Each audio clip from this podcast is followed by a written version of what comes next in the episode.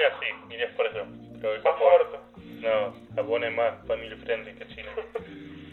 Pero En China no, no te matan por esas cosas. Perdón, en Japón. En China sí.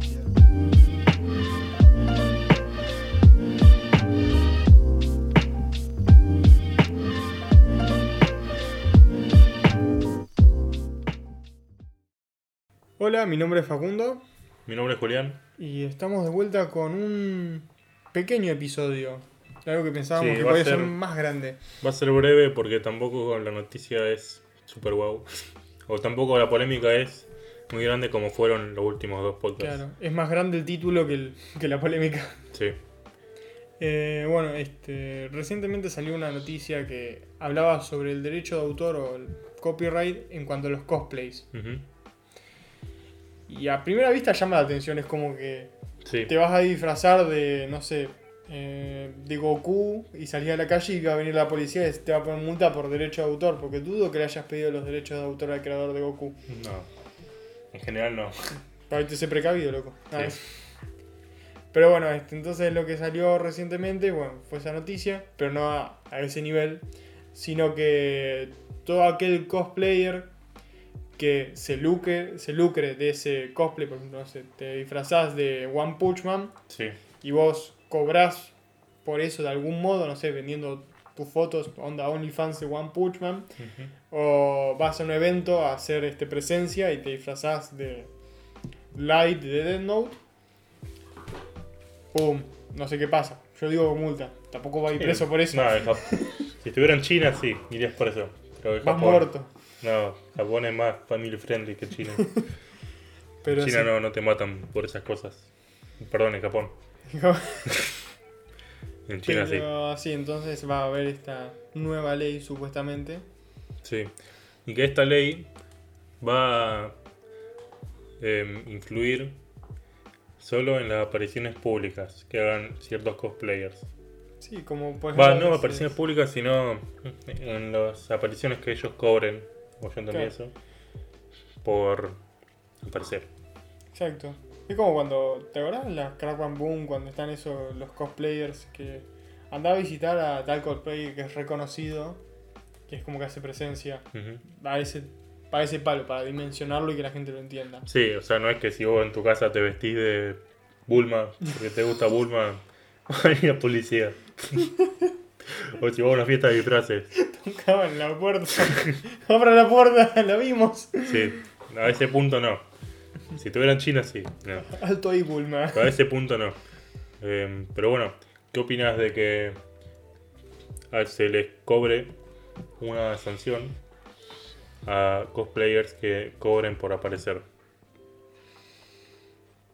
Y- O sea, no está mal. Para, ¿Qué dijiste? Que se cobra la sanción. Y eh, no, sé, es que en parte está bien la sanción y en parte, no sé, como que no me parece para tanto. O sea, tampoco que se, se hacen millonarios con lo que están cobrando. ¿Me, me explico? Ujú.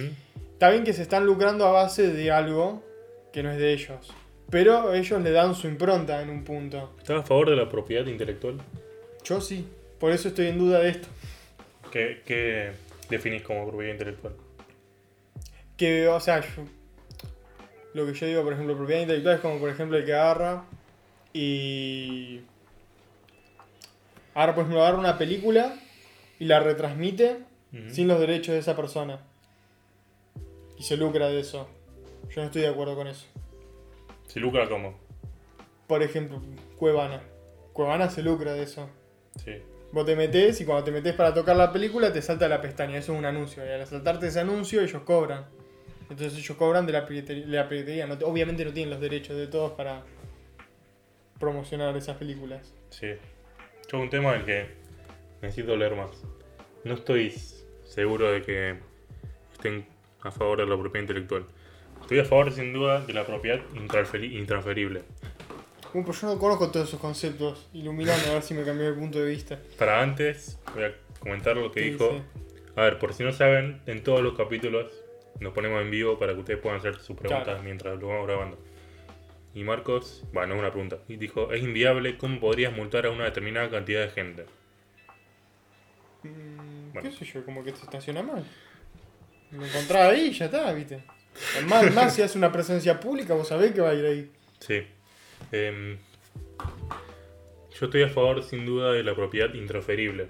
¿Y qué? Es decir, eh, sí, eso, un- una computadora que tu propiedad sea lo que vos compraste con, el- con lo que vos te ganaste con tu trabajo.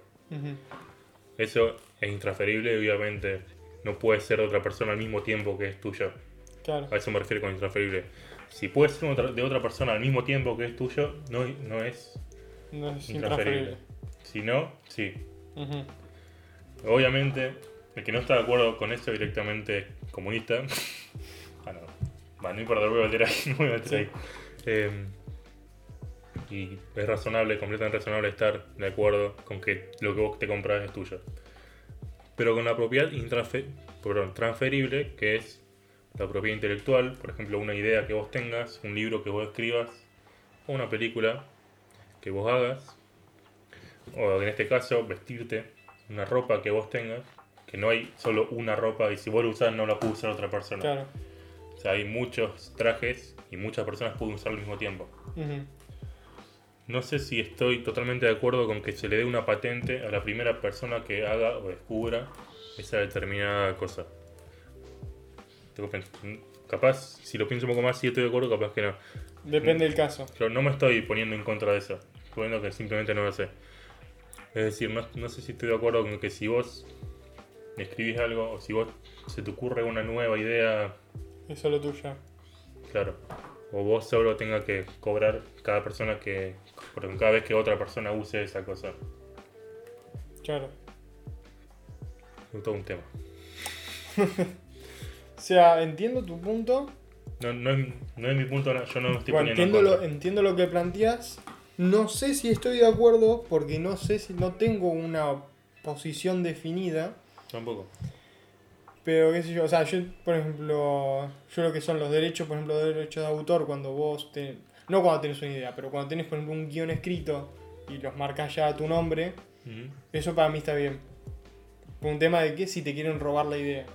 ujú. Y vos decís, no, che, esta idea es mía. Sí. Yo estuve laburando meses por esta idea. Sí. Igualmente, capaz son dos cosas diferentes esas. Capaz podés seguir diciendo que esa idea es tuya, Claro. pero sin necesidad de cobrarle una multa a cada persona Yo que la use. no, yo no cobraría una multa. O sea, yo, yo si soy creador de tal anime y veo que alguien está haciendo mi cosplay, yo me pongo contento. Y si esa persona está lucrándose eso, me da igual eso. Ya está, yo ya me estoy lucrando. No tengo por qué hacer tanto drama, no digo, che, no, vos, vos estás lucrando, me dame plata de lo que te está lucrando. No, ya está. No me parece para tanto, yo no, no me pondría así. O como, no sé, los reclamos que hay en YouTube.